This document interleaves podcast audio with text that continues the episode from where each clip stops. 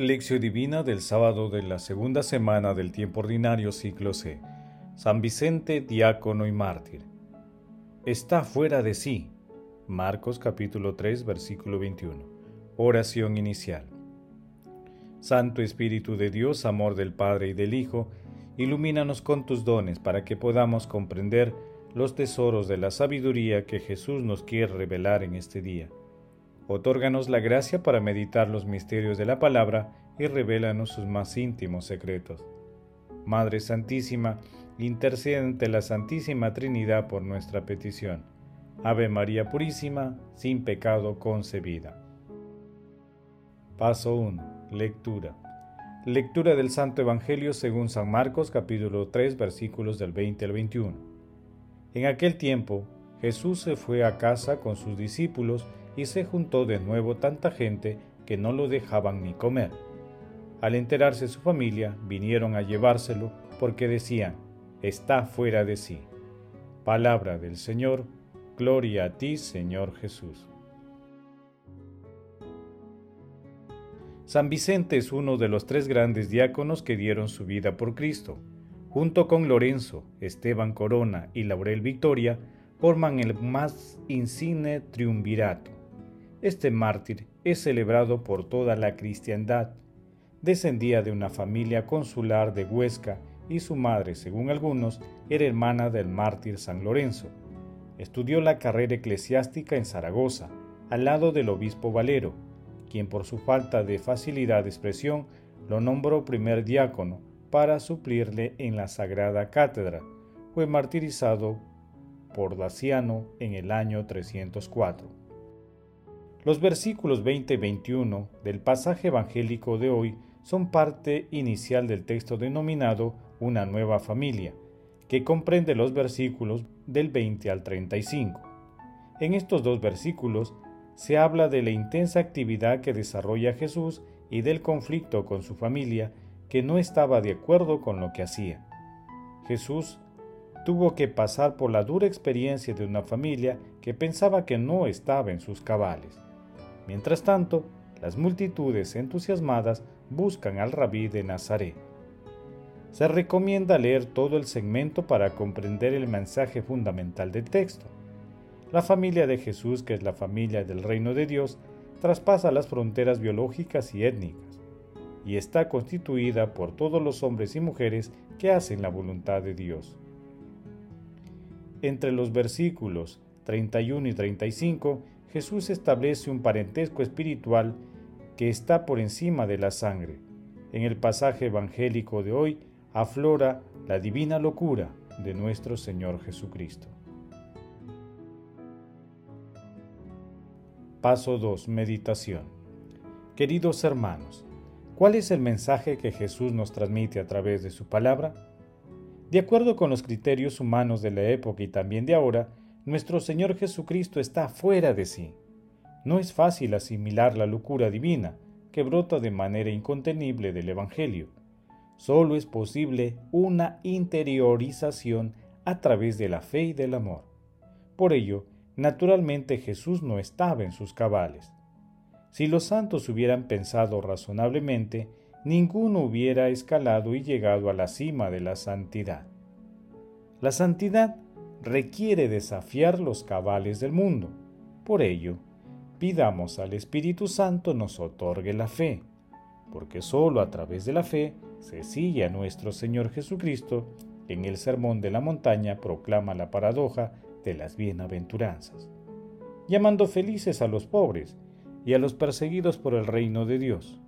Sólo así es posible comprender a aquel que manda poner la otra mejilla al que nos abofetea a quien propone el perdón de las injurias y el amor al enemigo en vez de la venganza, aquel que entiende la autoridad como servicio y no como poder, a quien por amor se da todo sin pedir nada a cambio.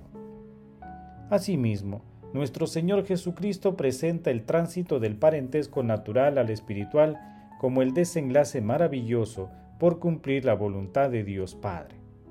Nuevamente, para creer en Él y seguirlo totalmente y con fe, no hay camino más directo, sencillo y corto que el amor. Hermanos, Meditando la lectura de hoy intentemos responder. ¿La familia apoya o dificulta nuestra acción misionera a través de nuestra comunidad? ¿Estamos dispuestos a ser auténticos discípulos y misioneros del reino de Dios? Que las respuestas a estas preguntas nos ayuden a fortalecer nuestro parentesco espiritual con nuestro Señor Jesucristo. Jesús, María y José nos aman. Paso 3. Oración. Dios Todopoderoso y Eterno, derrama sobre nosotros tu Espíritu para que nuestros corazones se abracen en el amor intenso que ayudó a San Vicente a superar los tormentos. Amado Jesús, te alabamos, te bendecimos y te agradecemos eternamente porque nos concede ser miembros de la familia trinitaria. Amado Jesús, modelo de la caridad pastoral para todos los tiempos, fortalece en la Iglesia la gracia de fortalecer el vínculo espiritual de la humanidad con la Santísima Trinidad. Espíritu Santo, libéranos de todas las ataduras del pecado y danos la fortaleza para ser apóstoles de nuestro Señor Jesucristo. Amado Jesús, concede a los difuntos de todo tiempo y lugar tu misericordia para que lleguen al cielo y protege del enemigo a las almas de las personas agonizantes. Madre Santísima, Madre de la Divina Gracia, intercede ante la Santísima Trinidad por nuestras peticiones. Amén. Paso 4. Contemplación y acción. Hermanos, contemplemos a nuestro Señor Jesucristo con un escrito de Clemente Romano. A ejemplos semejantes, pues, hermanos, hemos de adherirnos también nosotros, porque está escrito, acércate a los santos, porque los que se acercan a ellos serán santificados. Y también dice en otro pasaje, con el inocente te mostrarás inocente, y con los elegidos serás elegido, y con el adino te mostrarás sagaz. Por tanto, juntémonos con los inocentes e íntegros que son los elegidos de Dios. ¿Por qué hay pues disensiones, facciones y guerra entre vosotros? ¿No tenemos un solo Dios y un Cristo y un Espíritu de gracia que fue derramada sobre nosotros? ¿Y no hay una sola vocación en Cristo? ¿Por qué? ¿Por qué pues nos separamos y dividimos los miembros de Cristo y causamos disensiones en nuestro propio cuerpo y llegamos a este extremo de locura? que el que ama a Cristo cumpla los mandamientos de Cristo. ¿Quién puede descubrir el vínculo del amor de Dios? ¿Quién es capaz de narrar la majestad de su hermosura? La altura a la cual el amor exalta es indescriptible. El amor nos une a Dios. El amor cubre multitud de pecados. El amor soporta todas las cosas. Es paciente en todas las cosas. No hay nada burdo, nada arrogante en el amor. El amor no tiene divisiones, el amor no hace sediciones, el amor hace todas las cosas de común acuerdo. En amor fueron hechos perfectos todos los elegidos de Dios. Sin amor no hay nada agradable a Dios. En amor el Señor nos toma para sí, por el amor que sintió hacia nosotros. Jesucristo nuestro Señor, dio su sangre por nosotros por la voluntad de Dios, y su carne por nuestra carne, y su vida por nuestras vidas. Hermanos, esforcémonos en cumplir las enseñanzas de nuestro Señor Jesucristo. Pidamos al Espíritu Santo que multiplique nuestros esfuerzos para hacer la voluntad de Dios y formar parte de la familia de nuestro Señor Jesucristo.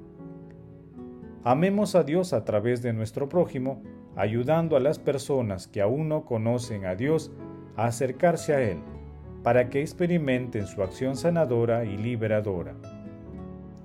Glorifiquemos a la Santísima Trinidad con nuestras vidas.